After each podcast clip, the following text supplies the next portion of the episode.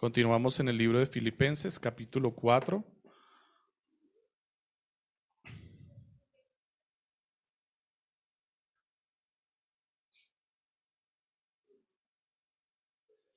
Filipenses capítulo 4, vamos a leer desde el versículo 10, en donde terminamos la ocasión anterior, terminamos en el versículo 9, arrancamos desde el versículo 10 y vamos a ir hasta el versículo 20 en esta mañana. Filipenses capítulo 4, versículos del 10 al 20. Y antes de iniciar la lectura, mis amados hermanos, mis amados hermanos, perdón, quiero recordarles y pedirles que aprendamos en cada servicio a tener compasión de las necesidades y dificultades que enfrentan nuestros hermanos alrededor, pero que también nosotros aprendamos a ser diligentes y esforzados con nuestros deberes y responsabilidades para con los demás y que podamos disfrutar todos del servicio. ¿A qué me refiero, mis hermanos? Que velemos y cuidemos por los pequeñines que están en la iglesia, por los niños, por los chiquitines, y podamos tener cuidado de todos ellos para que no generen distracción para que todos podamos ser edificados por la palabra, pero también que nosotros eh, aprendamos a esforzarnos diligentemente en centrarnos, en poner atención en la palabra y que no dejemos que esas distracciones que a veces vienen más de nuestra mente que del exterior nos aparten del entendimiento de la palabra y esto nos conduce también a tener compasión de la situación que están enfrentando nuestros hermanos cuando inician en la, instrucción de sus hijos. Entonces, tanto los unos como los otros, tengamos todos compasión, cada uno dentro de las circunstancias que estamos enfrentando. Filipenses capítulo 4, versos del 10 al 20 dice así la santa palabra del Señor. Me alegré grandemente en el Señor de que ya al fin han reavivado su cuidado para conmigo. En verdad, antes se preocupaban, pero les faltaba la oportunidad. No que hable porque tenga escasez, pues he aprendido a contentarme cualquiera que sea mi situación. Sé vivir en pobreza y sé vivir en prosperidad.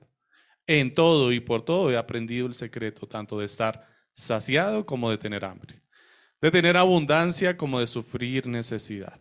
Todo lo puedo en Cristo que me fortalece. Sin embargo, han hecho bien en compartir conmigo en mi aflicción.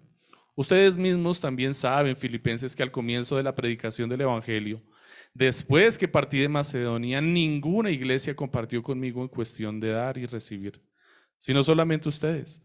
Porque a una Tesalónica enviaron dádivas más de una vez para mis necesidades. No es que busque la dádiva en sí, sino que busco fruto que aumente en su cuenta. Pero lo he recibido todo y tengo abundancia. Estoy bien abastecido, habiendo recibido de Epafrodito lo que han enviado. Fragante aroma, sacrificio aceptable agradable a Dios.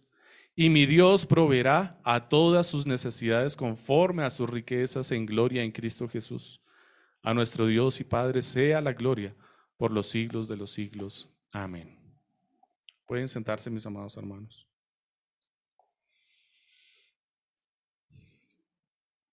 El título para el sermón que vamos a recibir en esta mañana, por la gracia del Señor, es la bendición de dar y recibir, la bendición de dar y recibir. Y para que entendamos bien las circunstancias, el contexto en el que está el título, me refiero a que hay una bendición en dar, pero también hay una bendición en recibir, ¿ok?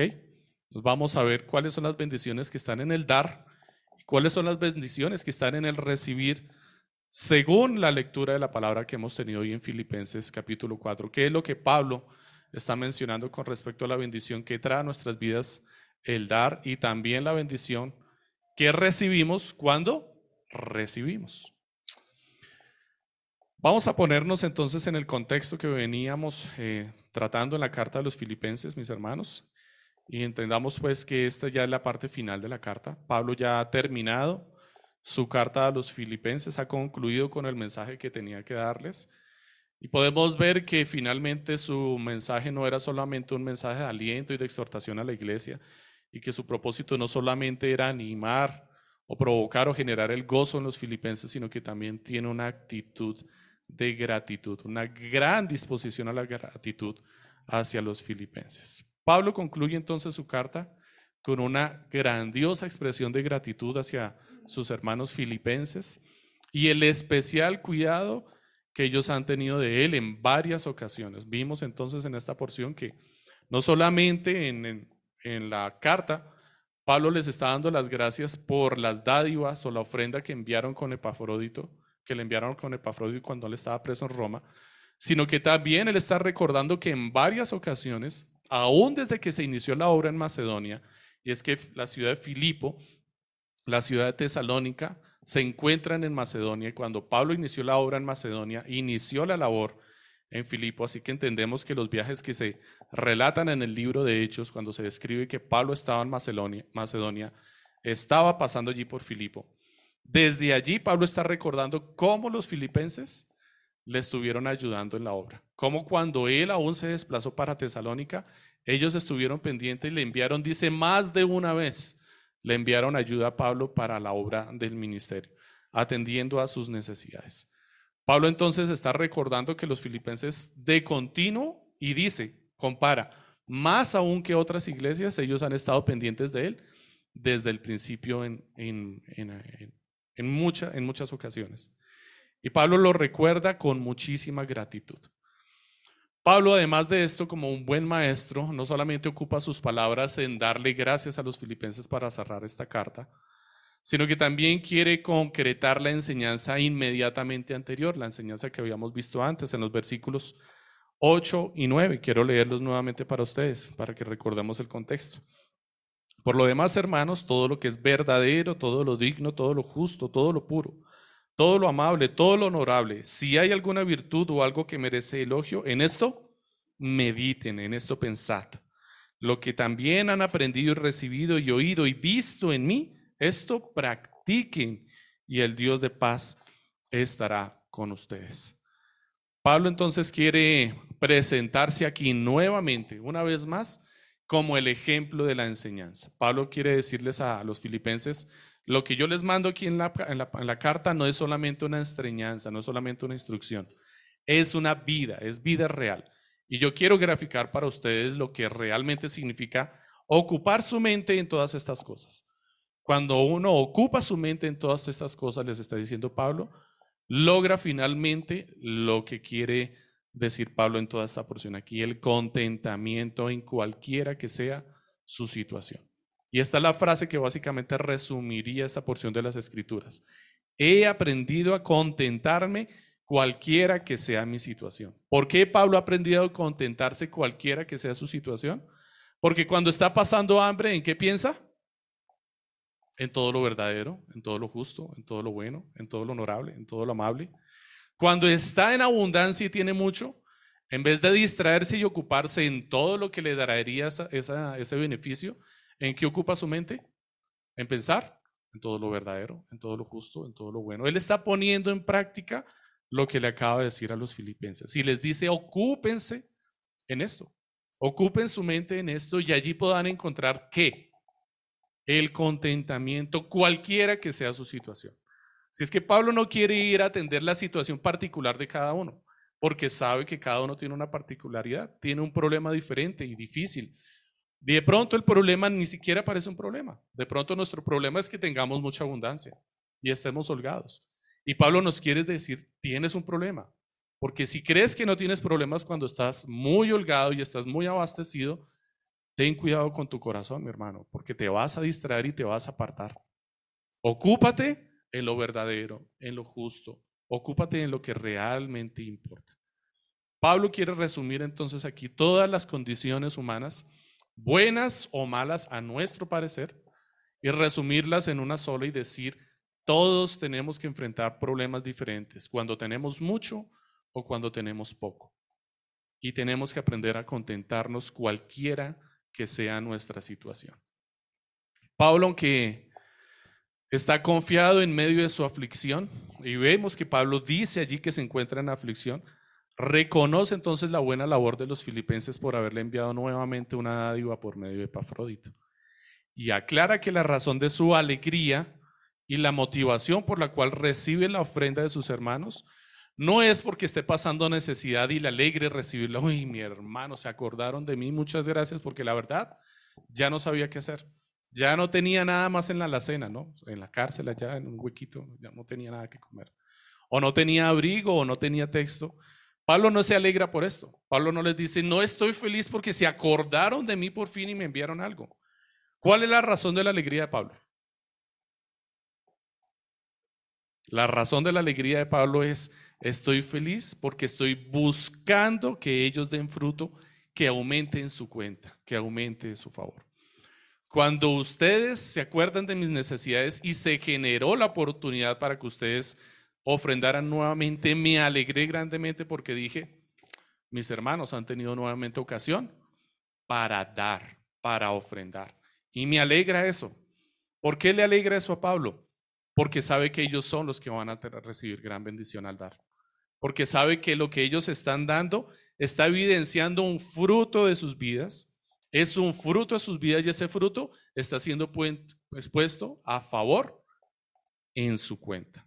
Finalmente, Pablo retribuye a los filipenses reconociendo la buena labor que hicieron abasteciéndole físicamente y los abastece ahora él. Pablo va a abastecer a los filipenses con bendiciones espirituales en Cristo Jesús, y esto es importante. Estas bendiciones les fueron dadas en Cristo Jesús, dejando claro que todo ocurrió para la gloria de Dios Padre.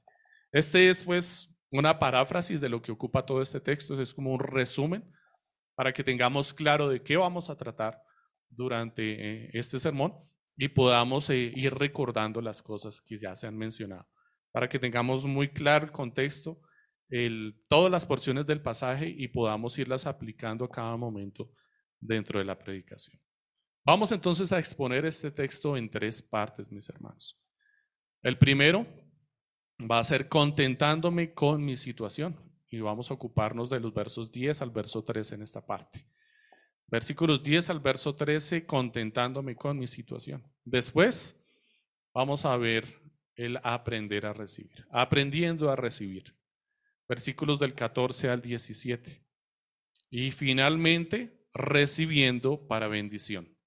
Versículos del 18 al 20. Recibiendo para bendición contentándome con mi situación. Me alegré grandemente en el Señor que ya al fin han reavivado su cuidado para conmigo. En verdad, antes se preocupaban, pero les faltaba la oportunidad. No que hable porque tenga escasez, pues he aprendido a contentarme cualquiera que sea mi situación. Sé vivir en pobreza y sé vivir en prosperidad. En todo y por todo he aprendido el secreto de estar qué? Saciado como de tener hambre, de tener abundancia como de sufrir necesidad. Todo lo puedo en Cristo que me fortalece. Éxodo 33, 15 dice, entonces Moisés le dijo, si tu presencia no va con nosotros, no nos hagas salir de aquí. Y la última frase del versículo 9 dice, y el Dios de paz estará con vosotros. Si el Dios de paz no está con nosotros, si a donde vamos nosotros no va el Señor, no habrá paz en nuestras vidas. No tendremos contentamiento. No importa dónde vayamos, no importa qué planes emprendamos, no habrá contentamiento en nuestras vidas si no tendremos paz. Así vayamos a empezar una nueva vida en un nuevo lugar, con un nuevo trabajo, con muchísimas promesas de prosperidad y garantías, con un sueldo espectacular, con una excelente vivienda muy bien ubicada, con muy buena educación para nuestros hijos. Si el Señor no va con nosotros, Él es el Dios de paz. Si no vamos con el Dios de paz, no va a haber paz. Él es el Dios de paz. Recuerdan que Pablo culminaba el la lectura anterior él, mencionaba que el Dios de paz esté con ustedes, pero también antes de eso había dicho que la paz del Señor esté con ustedes. Y dejó muy claro que es que la paz de Dios no puede estar con nosotros si no está Dios, porque Él es el Dios de paz. No podemos recibir la paz de Dios en nuestras vidas si Dios no está en nuestras vidas. Y es que es, suena extraño que lo digamos de esa forma, pero la verdad es que pensamos todo lo contrario. Porque nuestra forma de actuar cuando venimos a la iglesia o cuando oramos al Señor es que quisiéramos recibir la paz de Dios sin recibir a Dios. Y eso es lo que busca la gente en el mundo. La gente va a las iglesias, a los templos, busca ayuda en un lugar y busca en otro lugar. Y finalmente lo único que quieren de Dios es la paz de Dios. Pero no quieren a Dios. Y es imposible que el hombre reciba paz en su vida si no tiene a Dios. Porque Él no solamente de Él recibimos su paz, sino que Él es el Dios de paz. Teniéndolo a Él es que podemos tener paz. Y eso es lo primero que Pablo quiere que tengamos claro. Fue lo último que dijo antes de avanzar con esta, esta porción el versículo 9. Y el Dios de paz estará con ustedes. Pablo desea a los filipenses que no solamente tengan paz, porque sabe que ellos no van a tener paz si no tienen a Dios. Y al final se los dice, yo deseo que tengan paz, por eso deseo que el Dios de paz esté con ustedes. Mi hermano, si tú no estás con Dios en tu vida, si Dios no hace parte prioritaria de tu estilo de vida, no vas a tener paz. No vas a poder poner en práctica este contentamiento que Pablo nos está mencionando allí. Creer que Dios es el Dios de paz, entonces, es tener una vida como la que estaba viviendo Pablo. Aunque las aflicciones para Pablo eran reales, se encontraba en prisión, pasando necesidad, frío, seguramente en otras ocasiones calor, hambre, también desnudez, aflicción en su cuerpo a causa de su edad y las circunstancias en las que estaba viviendo. Pablo aprendió a vivir en contentamiento. Y mis hermanos, no se trata de que nosotros tratemos de evadir la realidad de la vida y las aflicciones del mundo. Pablo sabía que Dios es mayor y que Él siempre tenía un propósito que supera todas nuestras expectativas o pensamientos. Mientras nuestros planes o nuestros proyectos están fundamentados muchas veces solamente en las circunstancias temporales de la tierra, en lo que puedo tener, en lo que puedo recibir, en lo que puedo alcanzar, en la comodidad, en la tranquilidad o en la paz de nuestro corazón. Pablo tenía claro que definitivamente la providencia del Señor era superior a sus planes. Y Pablo y Dios tenían en mente no solamente su tranquilidad temporal, sino más bien una gloria eterna, para la cual seguramente era necesario molestar su tranquilidad temporal. Pablo sabía que Dios iba a incomodarle en su tranquilidad temporal porque el mundo nos está recordando constantemente que este no es nuestro lugar. Y esto ya lo había dicho Pablo antes en la misma carta. ¿Somos qué? Peregrinos sobre la tierra. Y era, era un mensaje muy importante para los filipenses, recordando que los filipenses se encontraban viviendo en una ciudad que se caracterizaba por ser la Roma pequeña de este lugar, de Macedonia. Era una ciudad en donde se podía vivir con toda comodidad. Porque si recordamos, la ciudad de Filipo era una ciudad que estaba conformada en su mayoría por pensionados del imperio romano, por personas que habían prestado su servicio militar a Roma y en su retiro se habían apartado a esta ciudad y allí podían vivir y gozar de la famosa Pax Romana con todo lo que eso involucraba y además de una generosa retribución del imperio romano por sus servicios. Por lo tanto, la gran mayoría de las personas que vivían en Filipo vivían una vida chévere, una vida cómoda y una vida tranquila. Y Pablo les está recordando aquí, mis hermanos, ustedes son peregrinos. Esto es pasajero. Este no es su lugar de estadía. En cualquier momento las cosas se van a complicar. Y ciertamente cuando uno está en vacaciones, los mosquitos se encargan de recortar de que nada es perfecto. Siempre vamos a encontrar una objeción a nuestras comodidades. Siempre vamos a encontrar una dificultad a todas nuestras comodidades y planes y proyectos que nos recuerdan que este es un lugar temporal. Que definitivamente nuestro lugar al cual aspiramos al lugar de perfección es la gloria eterna. Por lo tanto, el Señor quiere formar nuestro corazón y nuestro carácter para que lleguemos a deleitarnos en su presencia grandemente y no nos estemos fijando en las condiciones temporales. El, contentamiento en las aflicciones, mis hermanos, entonces no es un mero hablar. Como la condición en la que muchas veces el creyente cae. Se encuentra un hermano con otro hermano y le saluda, mi hermano, ¿cómo estás? Y la respuesta es bendecido y en victoria. Y no estoy diciendo que esté mal. Me preocupa es que lo que estés diciendo no sea real, no sea verdad. Que simplemente se te haya convertido en un cliché, que sea puro hablar. Que la condición real de tu vida no sea esa. Pablo no está aquí negando su realidad. Pablo dice que se encuentra en aflicción. Él dice que está afligido.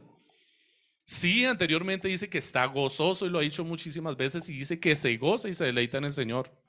Claro que sí, pero él no está ocultando la realidad de su situación y dice, bien hicieron ustedes en darme, en acordarse de mí y en enviarme para mis necesidades porque estoy en aflicción, porque tengo necesidad. Y lo recibí todo. Pablo dice, todo lo que me enviaron lo recibí porque lo necesito. Tengo necesidad. Pablo reconoce su condición.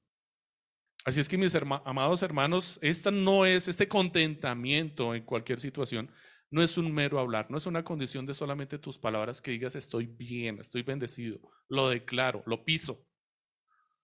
Es una convicción profunda que nace de tu corazón, que a pesar de las circunstancias y que tú entiendas y reconozcas tu condición aún delante de tus hermanos, tú puedas confiar que esto tiene un buen propósito para tu vida. Ese es el contentamiento del que nos está hablando Pablo. Y eso es lo que significa, todo lo puedo en Cristo que me fortalece. Todo lo puedo en Cristo que me fortalece no significa que puedes hacer todo lo que te propongas porque Cristo te fortalecerá para hacerlo. Lo repito, mi hermano, tenga mucho cuidado con esto. No significa que puedes hacer todo lo que te propongas porque Cristo te fortalecería para hacerlo. Entonces, tienes que ir a presentar el examen de admisión a la universidad y todo lo puedo en Cristo que me fortalece. Tienes que enfrentar un problema grande, un gran desafío en tu trabajo y todo lo puedo en Cristo que me fortalece. Tienes que ir a presentarte delante de tu jefe a pedirle un favor que te conceda, además de tus vacaciones, otros días adicionales con remuneración. Y todo lo puedo en Cristo que me fortalece y se nos convierte como en un amuleto. Esta frase desafortunadamente ha sido tan sacada de su contexto que se ha terminado convirtiendo en el amuleto de la persona, del creyente y del incrédulo. Todo lo podemos en Cristo que me fortalece, todo lo puedo hacer. No hay nada imposible para mí. Es la filosofía del mundo con una frase cristiana. Porque esa es la filosofía del mundo.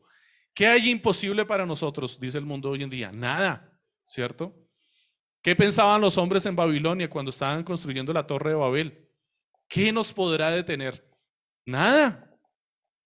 Si todos estábamos trabajando unidos, ¿no? y apelan a la unidad, qué buena la unidad. Si trabajamos unidos, ¿quién contra nosotros? ¿Quién podrá detener nuestros proyectos? Nadie. Pero el Señor no les había dicho eso, les había dicho expándanse, extiéndanse sobre la tierra, conquisten toda la creación. Pero ellos no, ellos quisieron hacerse un nombre, quisieron buscar un nombre y santificaron sus proyectos y sus planes bajo la frase, todo lo puedo en Cristo que me fortalece. Y es una mentira, mis hermanos, un gran engaño. No es esto lo que Pablo nos está diciendo aquí. Esto significa que puedo contentarme con cualquier circunstancia porque Cristo me capacita de forma sobrenatural por medio del conocimiento de su palabra por medio del conocimiento de lo que nos dijo antes. Por lo demás, hermanos, todo lo que es verdadero, todo lo digno, todo lo justo. Esto significa llenar mi mente con su palabra, ocupar mi mente en meditar su palabra, y esto me capacita de una forma sobrenatural, porque no vamos a decir que es mero conocimiento y por el puro conocimiento, entonces ya estoy capacitado para hacer todo lo que quiera. Es una capacitación sobrenatural que viene de Cristo, es Cristo el que nos fortalece. No es nuestro entendimiento, nuestra mente o nuestras capacidades, es Cristo el que nos fortalece. Cristo me capacita para conforme, conformarme, para contentarme con cualquiera que sea la situación que tenga que enfrentar. Es muy curioso que nosotros aplicamos generalmente el todo lo puedo en Cristo que me fortalece cuando hablamos de situaciones que nos parecen adversas enfermedad, necesidades, escasez, angustia, problemas, dificultades, pero no lo aplicamos como Pablo dice también cuando enfrentamos adversidades que a nosotros nos parecen favorables. Me aumentaron el salario. ¡Uy, qué bendición! ¿Y Pablo qué dice? todo lo puedo en Cristo que me fortalece, aun cuando te aumentan el salario. ¿Cómo así? Sí, mi hermano, porque tu aumento de salario representa un problema para tu vida. Porque vas a empezar a enfrentar problemas con tu carácter que te van a hacer pecar, que te van a hacer administrar mal el dinero, que te van a apartar de la confianza en Dios. Y allí Pablo también te está diciendo, todo lo puedes en Cristo que te fortalece. Porque no importa cualquiera la situación que tengas que enfrentar, tienes que aprender a contentarte en el Señor. Y el contentamiento entonces no es solamente cuando enfrentamos situaciones que nos parecen adversas, sino también cuando enfrentamos aquellas que nos parecen favorables y de las cuales también tenemos que tener cuidado, porque nuestro corazón también se puede apartar. De hecho, nuestro corazón es más propenso a apartarse del Señor y de nuestra firmeza en la fe cuando más tenemos. Deberíamos tener más cuidado allí. Allí también deberíamos decir, todo lo puedo en Cristo que me fortalece. Señor, capacítame para hacer frente a esta situación que trae adversidad y aflicción a mi corazón por cuanto puedo descuidar mi fe. Significa entonces que puedo contentarme con cualquier circunstancia porque Cristo me capacita de forma sobrenatural por medio del conocimiento de su palabra. Dice Juan 15:7, si permanecen en mí y mis palabras permanecen en ustedes, pidan lo que quieran y les será hecho. Es exactamente lo mismo con otras palabras. Es el mismo, todo lo puedo en Cristo que me fortalece. Que se nos puede convertir en un amuleto para emprender o pedir a Dios cualquier cosa que querramos. ¿No dice la gente esto? No lo ha dicho usted, mi hermano. Pero es que la palabra dice, pidan lo que quieran y les será hecho. Si permanecen en mí y mis palabras permanecen en ustedes, yo puedo pedir lo que quiera y me será hecho. A veces se nos olvida que si permanecemos en el Señor y permanecemos en su palabra, cuando pedimos lo que queramos, es imposible que yo esté pidiendo para mis propios intereses y beneficios. Porque si lo hago, entonces estoy incumpliendo con la primera parte. No estoy permaneciendo en el Señor y su palabra no permanece en mí. Porque si su palabra permanece en mí, lo que yo estoy pidiendo todo el tiempo es, Señor, yo sé que tú te ocupas de mis cosas. Dime de qué me debo ocupar con mis hermanos. Porque ese es el mensaje del Señor en su palabra. No se despojó él, no lo dijo Pablo ya anteriormente aquí en Filipenses, en el capítulo 2, versículos del 5 al 11. No se despojó Cristo de sí mismo, de todo lo que tenía en gloria celestial, para rebajarse a nuestra condición, para servirnos a nosotros. Si ese es el mensaje de su palabra, entonces permanecer en Él y que sus palabras permanezcan en mí, para que yo pueda pedir todo lo que quiere y me será hecho, entonces es pedirle al Señor, Señor, hágase tu voluntad en mí. Señor, ayúdame a renunciar a mí y a mis intereses para servir a los intereses de los demás y a las necesidades de los demás. Para poder orientar las necesidades de mis hermanos conforme a las necesidades de las escrituras y no conforme a lo que ellos creen que, necesitan. El pensamiento de Pablo, mis hermanos, aún así, no es un pensamiento fatalista. Y es que podríamos concluir que la frase o la expresión que Pablo dice, todo lo puedo en Cristo que me fortalece, o la frase anterior que habíamos mencionado, que es, eh, perdón, la perdí. He aprendido a contentarme cualquiera que sea mi situación. Estas dos expresiones podrían en algún momento considerarse como expresiones fatalistas y decir, bueno, pues ni modo, ya, pues tocó. Pues si el Señor ha dispuesto y ha dicho así, pues ¿quién soy yo? ¿Qué le puedo decir al Señor? Y se nos convierte en una condición o en una posición fatalista. Pero este no es el mensaje que Pablo nos quiere dar. Por el contrario, este mensaje fatalista sí existe, pero no proviene de las escrituras. Y esta es una idea de la filosofía griega. Un filósofo llamado Zeno de Chipre, que se paraba en el pórtico de la Agora de Atena, en uno de los pórticos de la Agora de Atena. Y pórtico, la palabra en griego significa estoa, y de allí proviene el nombre con el cual se conocía esta filosofía pensamiento estoico, los estoicos, proveniente del, lugar en donde se reunían ellos, el, pórtico. Ellos pensaban eh, Por muy doloroso que fuera la situación, por muy desastrosa que pareciera, esa es la voluntad de Dios. Por tanto, era inútil tratar de resistirse y uno tenía que endurecerse y aceptar absolutamente todo. Esta era la filosofía griega de los estoicos. Era una secta, no eran creyentes en Dios, ellos creían que habían muchos dioses menores y un Dios superior que gobernaba todas las cosas. Y la voluntad de este Dios era sobre todas las cosas. Por lo tanto, si este Dios finalmente iba a imponer su voluntad sobre nosotros, ¿qué podíamos hacer nosotros? Entonces, pues, ni modos. Y esto los conducía a la palabra que Pablo utiliza aquí para contentamiento. Esta palabra que Pablo utiliza aquí en contentamiento en el griego para el pensamiento filosófico que ellos tenían significaba autosuficiencia. Entonces, lo que Pablo aquí nos enseña a nosotros como contentamiento, los griegos lo entendían como autosuficiencia. Aprender a contentarnos en cualquier situación, en el pensamiento del mundo y en el pensamiento filosófico griego, es autosuficiencia. Como dice un escritor de padres cristianos que ya falleció hace mucho, T.R. Glover, con respecto a los estoicos decía, los estoicos convertían el corazón en un desierto y le llamaban paz. Convertían el corazón en un desierto y le llamaban paz. Despojaban el entendimiento humano de toda pasión, sentimiento y emoción lo endurecían a tal punto para que finalmente pudieran decir, soy autosuficiente, no me preocupa lo que pasa en el mundo. Si se muere mi padre, tenía que morirse. Si se muere mi esposa, fue la voluntad de Dios. Si perdí todo, como lo ocurrió precisamente al filósofo que inició esta corriente, que naufragó y lo perdió todo, pues bueno, está bien. Y ese contentamiento que Pablo nos está diciendo para estos hombres era simplemente una autosuficiencia. Yo soy suficiente para mi satisfacción. No necesito ponerme triste, tampoco necesito alegrarme porque sé que si me pongo feliz, la felicidad no va a durar. Entonces, ¿para qué me alegro? Y si me pongo triste, me va a causar aflicción, entonces, ¿para qué me entristezco?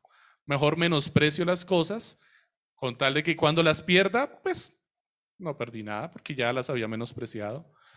Pero si me dan algo, tampoco me voy a contentar porque en cualquier momento lo puedo perder. Y esto es un pensamiento tan triste. Realmente es un pensamiento fatalista. Es triste. Y no es de lo que Pablo nos está hablando. No es este el mensaje de Pablo.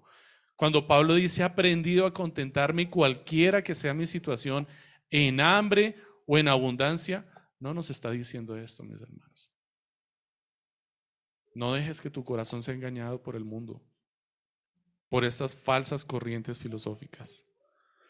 Mientras que los estoicos piensan en la autosuficiencia como un gran logro humano, Pablo está pensando en el contentamiento como un don divino. El contentamiento cristiano es un don divino, no es un esfuerzo humano. El estoico, por lo tanto, era autosuficiente y el cristiano es Dios suficiente. Nosotros somos Dios suficientes. Nosotros ponemos nuestra confianza en Dios. El estoico ponía su confianza en sí mismo. Por eso la autosuficiencia era su lema. Los que no conocen a Cristo no pueden comprender cómo es posible que el cristiano permanezca confiado en la adversidad y humilde en la prosperidad, dice al respecto el comentarista William Barclay. Los que no conocen a Cristo no pueden comprender cómo es posible que el cristiano permanezca confiado en la adversidad y humilde en la prosperidad. Y esta es la condición a la que Pablo nos llama. En Génesis 45, 8, esto fue lo que dijo José. No me enviaste vosotros acá, sino Dios. No fueron ustedes y sus planes de deshacerse de mí, amados hermanos míos, le dijo José a sus hermanos, sino que fue la voluntad de Dios. Y cuando José amplía la idea, dice, y Dios tenía un propósito con esto, salvar a mucho pueblo, salvar de hecho todo el pueblo de Israel. Dios tenía un plan mayor para nuestras aflicciones y nuestros sufrimientos temporales.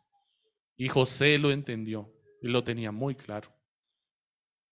Y esto es lo que Pablo quiere hacernos entender. Este es el contentamiento cristiano. No es esta posición fatalista. Es entender que aún a pesar de las adversidades y las circunstancias difíciles, los planes de Dios son mejores y mayores que nuestros planes, que lo que nosotros podemos ver solamente al frente. Que la adversidad y la dificultad a la cual queremos, que queremos rechazar o apartarnos de ella, porque pues yo no estoy dispuesto a sufrir más. Pero Dios sabe que sí puede darte un poco más para que lo sufras, porque tiene un propósito de formar un carácter en ti. Y esto nos lleva al segundo punto, aprendiendo a recibir. Versículos del 14 al 17. Me alegré grandemente en el Señor de que ya al fin han reavivado su cuidado para conmigo. Voy a leer desde el versículo 10 y el verso 11 porque hay un contexto ahí que Pablo va a abordar en los versículos 14 y 17. Me alegré grandemente en el Señor de que ya al fin han reavivado su cuidado para conmigo. En verdad, antes se preocupaban, pero les faltaba la oportunidad. No que hable porque tenga escasez, pues he aprendido a contentarme cualquiera que sea mi situación. Sin embargo, han hecho bien en compartir conmigo en mi aflicción. Ustedes mismos también saben, filipenses, que al comienzo de la predicación del Evangelio, después que partí de Macedonia, ninguna iglesia compartió conmigo en cuestión de dar y recibir, sino solamente ustedes, porque a una Tesalónica enviaron dádivas más de una vez para mis necesidades. No es que busque la dádiva en sí, sino que busco fruto que aumente en su cuenta.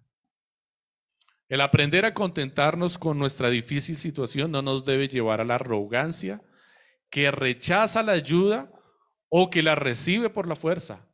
Tampoco a alardear de humildad buscando la dádiva en todo tiempo. Y es lo que Pablo está diciendo aquí. Sí estoy alegre, sí estoy feliz, Estoy muy feliz por la dádiva que me han enviado con Epafrodito. Y recuerdo las muchas veces que me han ayudado. Pero esto no es puro hablar. No estoy feliz porque me hayan enviado esto. Estoy feliz ¿por qué? Porque busco fruto que aumente en su cuenta, porque esto les beneficia a ustedes. Y eso es lo que me alegra. Y esta es la disposición correcta al recibir, Pablo nos está diciendo allí. El que, el que recibe se debe alegrar, no porque recibió y se alegró muchísimo porque eso suplió su necesidad, aunque indiscutiblemente esto va a alegrar nuestro corazón. No podemos suprimir esa realidad sí nos va a alegrar la satisfacción y la complacencia que vamos a tener cuando recibimos una ayuda para nuestra necesidad. Pero esa alegría nos debe llevar a dos cosas. A darle la gloria a Dios, que es la conclusión final de Pablo. Pero también alegrarnos por causa de que estamos generando oportunidad para que otros den. Y es lo que Pablo quiere decir acá. Cada vez que alguien tiene necesidad, es una oportunidad para que otros den y abonen fruto en su cuenta celestial. Es lo que Pablo está diciendo acá. No es que busque la dádiva en sí, yo, yo no es que esté buscando que me den. O sea, yo no estoy pasando necesidad para que vengan y me den. Estoy pasando necesidad porque sé que si ustedes se enteran de mi necesidad y me dan, se genera la oportunidad y me dan, ustedes van a ser bendecidos. Y eso me alegra grandemente. Ese es el pensamiento de un maestro, de un pastor, que se alegra por el bien de sus ovejas, que se alegra por el bien que están recibiendo los demás. Todo lo puedo en Cristo que me fortalece, es decir, el contentamiento en toda situación, que son lo mismo, nos lleva a recibir la ofrenda en tiempos de necesidad, porque así ayudamos a nuestros hermanos a dar fruto fruto que será contado a su favor en las cuentas celestiales, un abono para sus propias cuentas. Y esto involucra, mis hermanos, entonces que nuestras necesidades tienen que ser expresadas. No podemos callar nuestra necesidad, porque entonces estaríamos siendo orgullosos y estaríamos coartando el favor que van a recibir nuestros hermanos cuando dan porque no les estamos dando oportunidad para que den, y fue lo que dijo Pablo anteriormente, ¿no? Yo sé que ustedes tienen el gran deseo de dar, pero no se había generado la oportunidad para hacerlo. Y se generó la oportunidad y ahí mismo los filipenses, bueno, ¿qué hay que hacer? Ellos tenían que enterarse. No callemos, mis hermanos, cuando estemos en necesidad.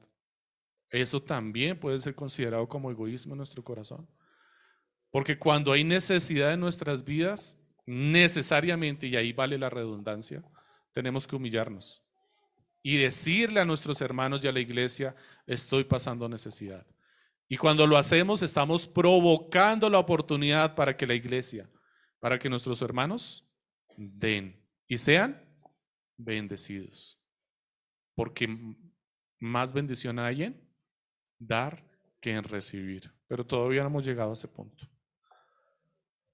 Hay una gran bendición en el dar. Y cuando nosotros callamos, estamos coartando esa bendición para nuestros hermanos. Así es que no expresar nuestra necesidad a la iglesia no solamente es orgullo, sino que sería como no podar el árbol, no podar, perdón, el árbol, provocando dificultad para dar más fruto. Y aunque el pasaje que voy a citar está en otro contexto, aplica para el mismo ejemplo. En Juan 15, 2, 3.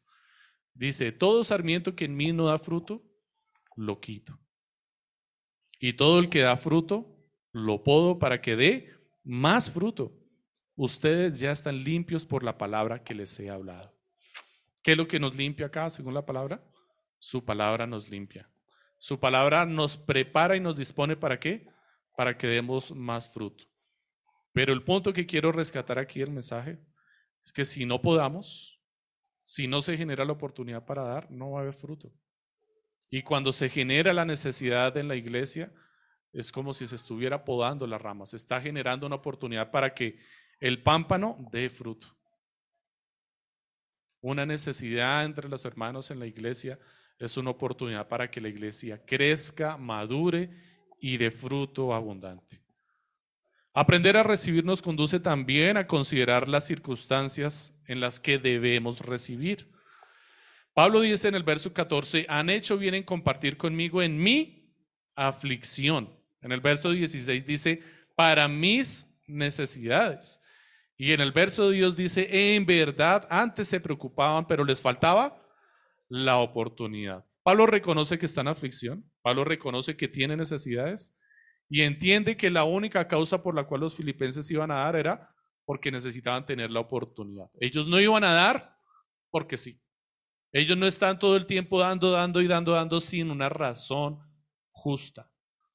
Ellos necesitaban tener una oportunidad precisa para dar y aquí se generó la necesidad. Debemos aprender a trabajar esforzadamente para nuestro sustento y el de nuestras familias y en caso de necesidad y aflicción, pedir y recibir lo que nos humilla. Pero no podemos estar pidiendo todo el tiempo. Pablo aquí dice que pidió cuando tenía necesidad y aflicción. Le está diciendo a los filipenses, ustedes tenían el deseo de dar en todo el tiempo, pero no lo hicieron hasta que no tuvieron la oportunidad, hasta que no surgió la necesidad. Y eso nos dice muchísimo a nosotros a la hora de pedir y recibir y a la hora de dar.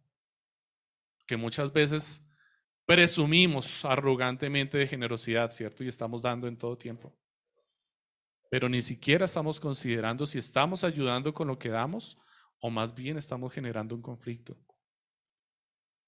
Porque dar siempre no, dar siempre no es bueno. Hay que dar cuando es oportuno. Hay que dar diligentemente, hay que dar inteligentemente, hay que buscar dar a quien necesita y cuando necesita. Hay veces que es mejor dar otro tipo de ayuda diferente a la que nosotros creemos que en realidad se necesita. Y a veces pensamos que dar es... Y ya, y aliviamos nuestra conciencia, ¿cierto? Pero el dar verdadero, el dar que requiere un esfuerzo de nuestra parte, el dar que involucra que tomes de tu tiempo, lo organices y lo administres para que puedas ir y ocuparte de la verdadera necesidad de esa persona, ese nos cuesta más trabajo. Y ese es el dar al que Pablo nos está llamando. Un dar planeado, un dar que entiende cuál es la verdadera necesidad de la persona y va y se ocupa de esa necesidad y no simplemente y ya. Es un dar de corazón, es un dar de nuestras vidas. Consideremos, mis amados hermanos, que a causa del pecado siempre vamos a tener problemas para dar y para recibir. Vamos a distorsionar las circunstancias para dar o recibir buscando siempre nuestra conveniencia. Entonces el que da muchas veces da porque le conviene dar. Y es curioso que podamos llegar a pensar eso, ¿no? Somos como tan astutos en ese pensamiento en nuestro corazón que a veces damos porque sabemos que nos conviene dar. Y eso que somos bien egoístas, ¿no? Y nos cuesta dar. Pero damos con una intención y es, ¿qué voy a recibir a cambio? ¿Cuál es mi beneficio? Es que yo sí, yo sé que si le voy a dar a fulanito, un día voy a necesitar un favor de él y cuando le doy, me lo echo al bolsillo. Y no me va a poder decir que no. Y es una pésima intención para dar, pero así somos. Nuestro pecado corrompe las intenciones con las que damos, pero también con las que recibimos. Porque fácil es recibir, ¿cierto? Y aunque a veces recibir nos cuesta trabajo porque involucra humillarnos, ciertamente cuando nos acostumbramos a recibir y a recibir y a recibir, nuestro orgullo pasa a otro lugar, se acomoda en otra parte de nuestra mente el orgullo y allí en esa posición cómoda dice que los demás trabajen y deme, necesito, necesito. Y empezamos a generar nuevas necesidades para justificar nuestra pereza y que nos sigan dando, y que nos sigan dando. ¿Usted no ha visto gente en la calle que se mutila para seguir recibiendo y no tener que asumir la responsabilidad de trabajar? Sí, hay gente que está en una necesidad muy difícil por circunstancias terribles de la guerra de nuestro país, pero hay otros que buscan lastimar su propia carne simplemente porque no quieren asumir responsabilidad y quieren pedir más. Tal vez juzguen este pensamiento como machista, pero quiero solamente hacer un entendimiento de la realidad de las cosas. Pero desafortunadamente también hay chicas que actúan de esta forma y solamente tienen el pensamiento de me voy a embarazar para que fulanito se quede conmigo y no me falte nada. Y voy a tener otro hijo más y otro hijo más y otro hijo más y otro hijo más y otro hijo más para que no se vaya y no me deje. Yo sé que hay excepciones, desde luego, obviamente, pero hay muchos que piensan así. Y nuestra mente también se acomoda a una falsa justificación para recibir y también tiene problemas para dar. Tenemos los dos conflictos, mis hermanos. Dar no solo es difícil por el hecho de que somos egoístas, es que dar nos hace sentir superiores con respecto a los demás, a los que no pueden dar o a aquellos que no pueden dar como nosotros esperamos. Porque finalmente dar nos sube el ego y nos va a llevar al banquillo del juez, a esa silla alta en donde nos sentamos y empezamos a juzgar. Es que tú no das para la, es que tú no ayudas para la iglesia, es que tú no llegas temprano, es que tú no estás sirviendo en la alabanza. ¿cierto? Y que lo convertimos en un estándar, ¿no? Hay cosas que se convierten en un estándar. Porque como yo estoy en esas, en esas condiciones, entonces me subo allá y es fácil para mí juzgar desde allá a los demás. Es que tú no predicas la palabra, ¿cierto? Y puede ser mi pensamiento. Entonces como yo estoy aquí parado predicando, pues para mí es muy fácil juzgar en mi condición. Decir es que ustedes no están dando, mis hermanos, porque no están aquí parados predicando. Pero cada uno tiene su banquillo del juez. Y cada uno se para y se sienta ya en esa posición a juzgar a los demás, porque simplemente no dan como él cree que deben dar. Y dar también entorpece nuestro corazón, lo llena de orgullo, nos frustra. Hay ocasiones en que la necesidad llega a nosotros por mala administración, por pecados ocultos que operan como pequeñas zorras hurtando nuestro sustento, o por una decisión que hemos estado postergando, haciendo que la gotera termine destruyendo el techo. Eclesiastés 10:18 dice esto. Por negligencia se hunde el techo y por pereza tiene gotera la casa. Proverbios 23, 21 dice, porque el borracho y el glotón se empobrecerán y la vagancia se vestirá de harapos. Claro que también está la providencia divina, como en el caso de Job, en donde la necesidad y la aflicción llegaron como parte del plan de Dios, buscando fruto en el corazón de Job. Y lo encontraron. Y Job, dio gran fruto en su corazón. Hay diferentes circunstancias en las que la necesidad llega a nuestras vidas y tenemos que pedir al Señor sabiduría para saber en qué circunstancia estamos pasando necesidad. Si es falta de diligencia, si es pereza, si es un pecado oculto en nuestras vidas o si es la providencia del Señor que quiere formar nuestro carácter. Pero debemos ser diligentes en buscar del Señor en su palabra y poder aprender desde su palabra qué es lo que está pasando en nuestra vida para poder hallar contentamiento en esta situación. Además debemos entender que siempre vamos a ser receptores de la gracia de Dios y que nada podemos darle a Él que no sea suyo. Eso nos va a poner entonces siempre en la condición de recibir. Siempre vamos a estar recibiendo de la gracia de Dios. ¿Qué le podemos dar a Dios? si le pertenece todo. Tu cuerpo es de Él, tu vida es de Él, tu ser y tu entendimiento le pertenece a Dios. ¿Qué le puedes dar a Dios? Siempre vamos a ser receptores de su gracia. Aún el incrédulo que está allá afuera o al que está aquí adentro escuchando es receptor de la gracia divina del Señor. Una gracia que cae sobre todos los hombres de la cual estamos disfrutando por el sol de cada mañana o por la lluvia que cae por las tardes. Eso es una gracia divina que no nos merecemos. Siempre podemos dar algo, por más necesidad que tengamos como Pablo. Pablo dio su tiempo, Pablo dio su conocimiento y Pablo dio su vida para servir al cuerpo de Cristo. Siempre podemos dar, porque si entendemos que definitivamente somos receptores de la gracia de Dios y siempre estamos recibiendo de Dios, siempre vamos a estar llenos para dar siempre vamos a poder dar algo. Si tú estás recibiendo de la gracia de Dios, vas a poder dar algo, porque siempre vas a estar lleno. El Señor no va a dar escasamente. La copa se va a mantener rebosada, dice la escritura. Trabajando como mesero yo pude entender esta realidad. Mi deber como mesero era mantener la copa llena siempre. En los eventos que atendía, por donde pasaba era pasar con la botellita de agua, pasar con la botellita de vino, con la botellita de lo que fuera, y copa que veía bajita. No estaba nadie en la mesa, no importa. Llena la copita. Esa era la orden. La copa siempre debe estar rebosada.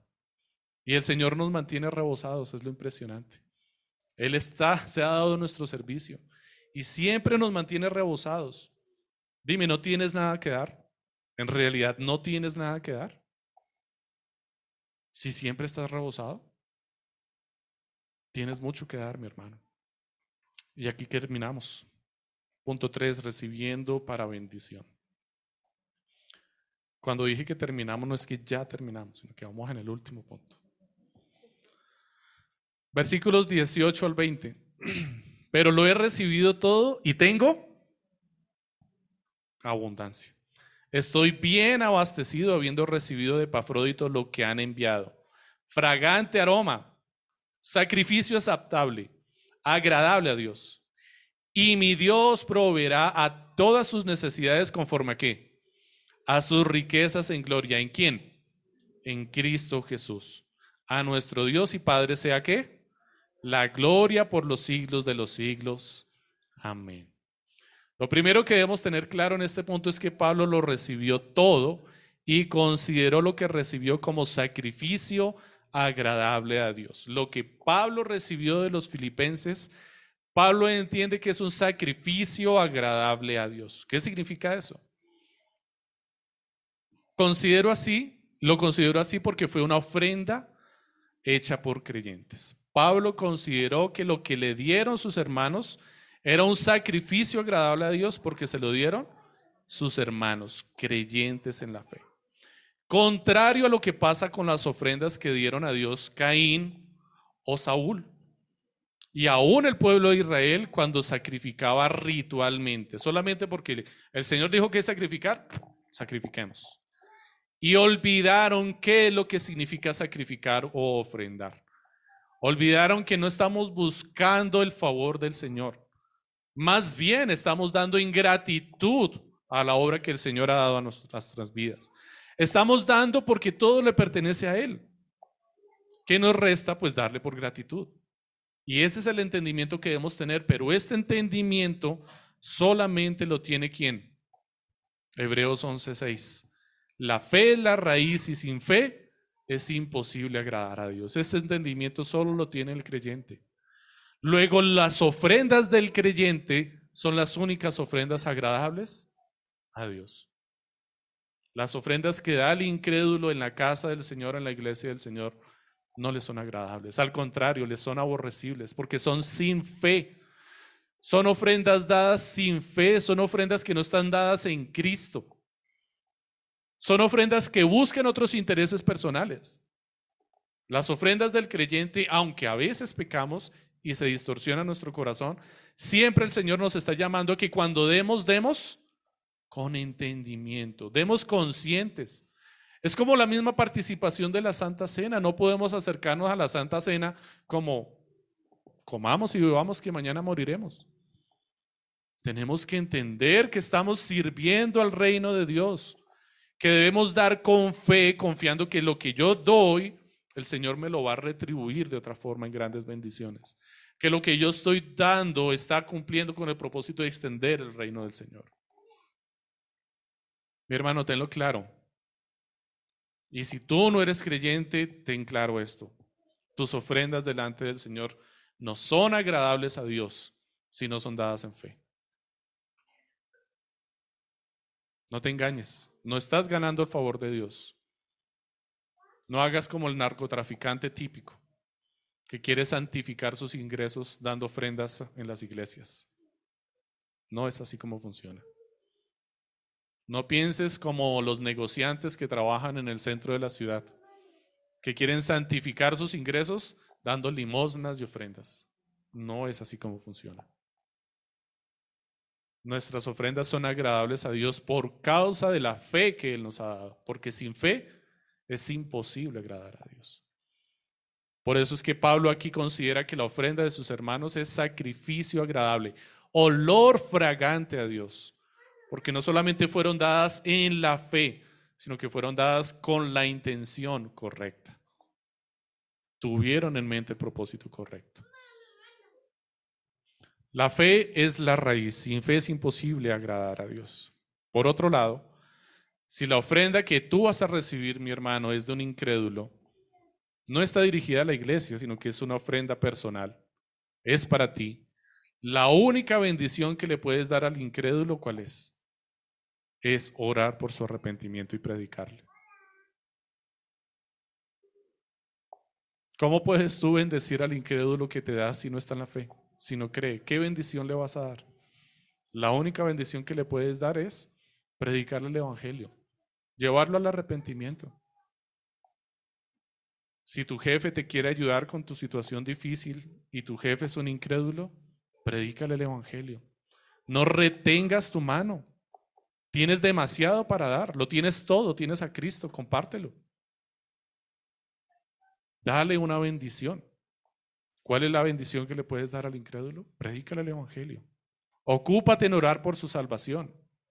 Ora como Pablo oró aquí por sus hermanos. La bendición de Pablo sobre los filipenses es clara. Mi Dios proveerá todas sus necesidades conforme a sus riquezas en gloria en Cristo Jesús. Toda bendición que recibe el dador es en Cristo Jesús. Si no estás en Él, ¿qué bendición vas a recibir? Si las bendiciones que recibimos cuando se nos da algo son en Cristo Jesús. Si yo le doy a mi hermano y mi hermano dice, gracias mi hermano, que el Señor se bendiga, ¿en quién voy a recibir esa bendición? En Cristo Jesús. Si yo no estoy en Cristo Jesús, ¿qué bendición voy a recibir? Si no me entienden, lo pongo en un ejemplo sencillo, mi hermano. ¿En dónde tienes tu cuenta bancaria?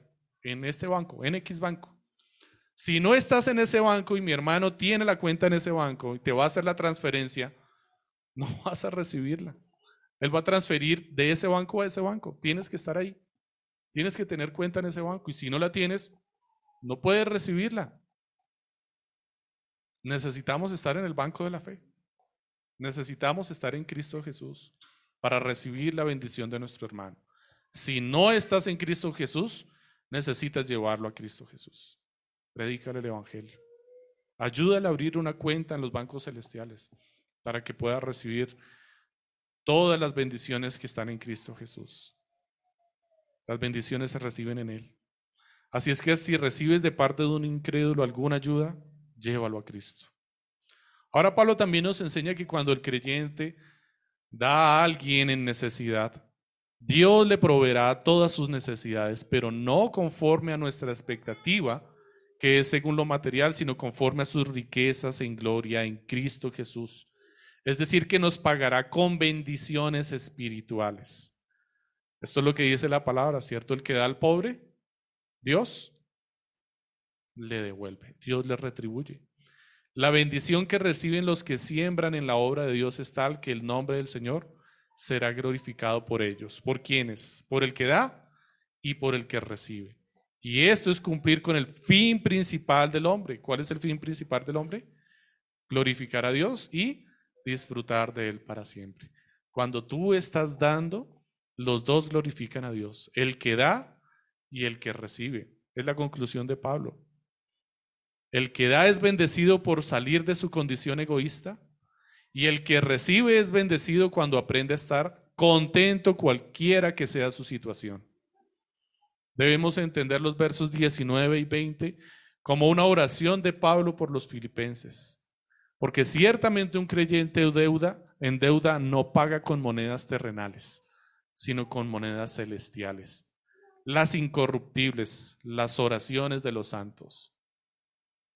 Mejor es dar que recibir porque cuando das, estás mostrando el carácter de Cristo y recibes a cambio un guardaespaldas que estará orando por ti con fervor y pasión por tus necesidades. Dar es más bienaventurado que recibir porque vas a estar recibiendo espiritualmente. Pero no solamente recibe bendición el que da, también recibe bendición el que recibe porque se está humillando, está aprendiendo a doblegar su orgullo, porque se está empezando a ocupar ya no solamente en sus propios planes, sino en orar por las necesidades de otros hermanos, particularmente de aquellos que le han dado, porque su corazón ahora se siente comprometido a clamar por su hermano que ha sido generoso con él. Dar y recibir están tan ligados, mis hermanos, que hacer uno es imposible sin el otro. Porque si todos damos, ¿a quién le damos? Necesitamos que alguien reciba. Y si todos recibimos, ¿quién da? Las dos cosas están ligadas. Tienes que tener tu corazón dispuesto a dar, pero también a recibir. Matthew Henry dice, las obras de caridad, como todas las demás buenas obras, deben hacerse de manera reflexiva e intencionada, con la debida reflexión sobre nuestras circunstancias y las de aquellos que vamos a socorrer. No podemos dar a la ligera y tampoco recibir a la ligera. Matthew Henry agrega, ¿puede un hombre perder haciendo aquello con que Dios se agrada? ¿Qué tienes por perder, mi hermano, si haces la voluntad del Señor? El contentamiento es una gracia tan valiosa que bendice no solo al que la tiene, sino a los que están a su alrededor. Cuando nosotros estamos contentos con la situación en la que estamos, estamos siendo de bendición también para los que nos rodean. Que les estamos invitando a orar por nuestras necesidades. Estamos dándole oportunidad para que ofrenden, para que den y para que den fruto. Y nos estamos ocupando en orar por ellos. Terminamos, mis hermanos, con esta frase. Cuando tengas abundancia, deleítate en dar. Cuando tengas necesidad, deleítate en darle la oportunidad a otros de dar. Aprende a dar incluso cuando tengas que recibir.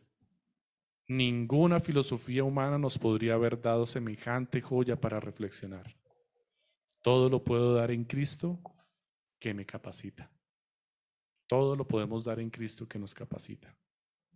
Cristo se dio a sí mismo. Cuando pienses en dar, mi hermano, no pienses solamente en lo material que puedes dar. Cristo se dio Él mismo. Tú puedes darte a ti mismo para el servicio de los demás, siendo paciente, amable, gentil, pensando en todo lo verdadero, todo lo justo. Que vuestra bondad sea conocida de todos los hombres. Pablo está resumiendo todo aquí en todo lo puedo dar en Cristo que me capacita. Si eres capacitado por Cristo, tienes mucho para dar, mi hermano. Oremos al Señor.